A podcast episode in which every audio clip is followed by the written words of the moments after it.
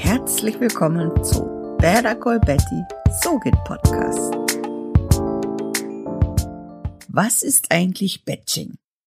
Kurz gesagt, es ist das Gegenteil von Multitasking. Viele hören einfach mit dem Podcasten auf, weil sie sich überfordert fühlen. Denn Podcasten beinhaltet doch mehr Arbeit, als sich vielleicht manche denken. Dazu gehören Themensuche, Strukturierung der anfallenden Arbeiten wie Aufnahme, Postproduktion, Podcast veröffentlichen, Grafiken erstellen, Teaser erstellen, Social Media Accounts bedienen, Blogartikel erstellen und alles veröffentlichen. Die Idee hinter dem Konzept, also das Batching, ist schnell erzählt. Es bedeutet Aufgaben, die thematisch zusammengehören, werden auch zusammengefasst und alles wird in einem Aufwasch erledigt.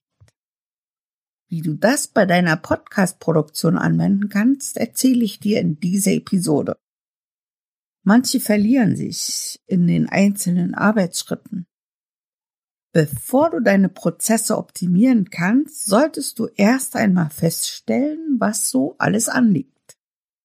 Verschaffe dir also einen Überblick, welche Aufgaben grundsätzlich nötig sind. Ich unterscheide meine Aufgaben in Schreibkram, Produktieren und Editieren, Kreativkram und Veröffentlichen.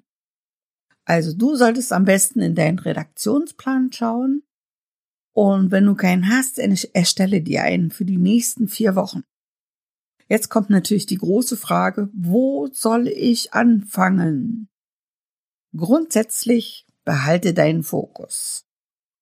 Stellen wir fest, du möchtest für deine nächsten vier Episoden in die Vorproduktion gehen. Zum Beispiel, weil ein langer Urlaub ansteht. Ach, wie schön. Los geht's. Wir fangen mit der Themensuche an. Am besten ist es, Du suchst ja ein Thema, das du in vier Episoden so richtig ausschlachten kannst. Es sollte also Potenzial haben, in vier Episoden gestaffelt zu werden.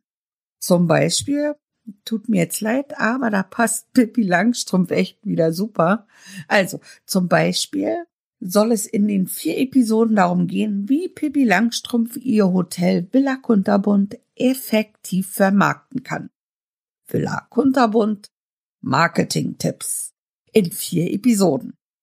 Episode 1 äh, hat zum Thema Kooperation mit Unternehmen aus der Nähe. Episode 2 beschäftigt sich mit Kombi-Angeboten.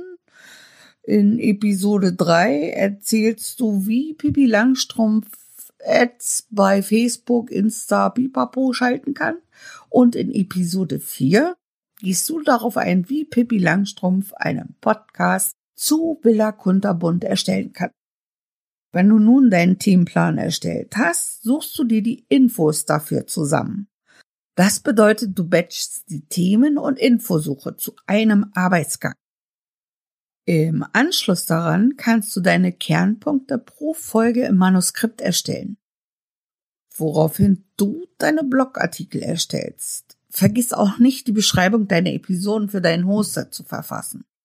So kannst du deine noch ganz frischen Gedanken mit einfließen lassen. Also du siehst, dass du ähnliche Arbeiten hintereinander erledigen kannst, ohne die jeweilige Arbeit zu unterbrechen. Und das spart immens viel Zeit. Denn viele erstellen erst nach der Aufnahme ihren Blogartikel. Klar, das geht auch, aber der Zeitaufwand ist ein viel höherer denn sie müssen sich erst wieder reinfinden oder auf das Transkript zurückgreifen. Nun, den Schreibkram hast du jetzt erledigt. Und dann gehst du endlich in die Produktion und nimmst deine Episoden auf. Da empfehle ich dir echt gleich alle vier aufzunehmen. Zumal sie ja eh zu einem Thema sind.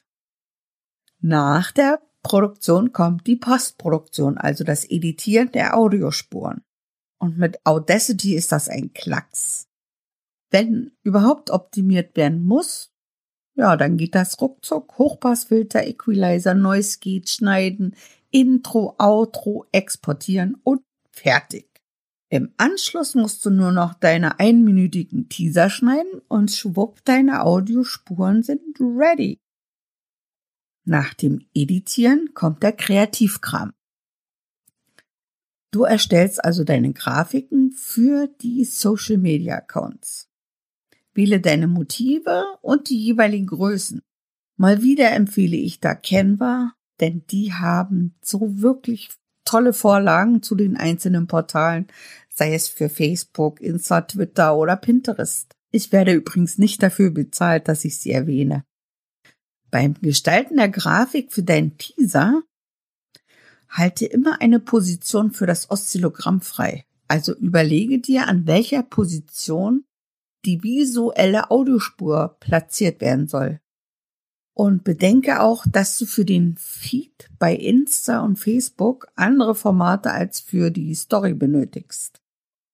Wenn du Canva nutzt, kannst du dir äh, eigene Ordner für bestimmte Größen anlegen.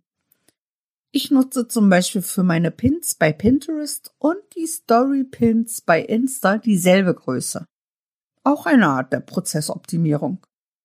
So, wir sind immer noch im Kreativkram und da kommt das nächste visuelle Programm, und das ist für deine Teaser wichtig. Und das ist die Headliner-App.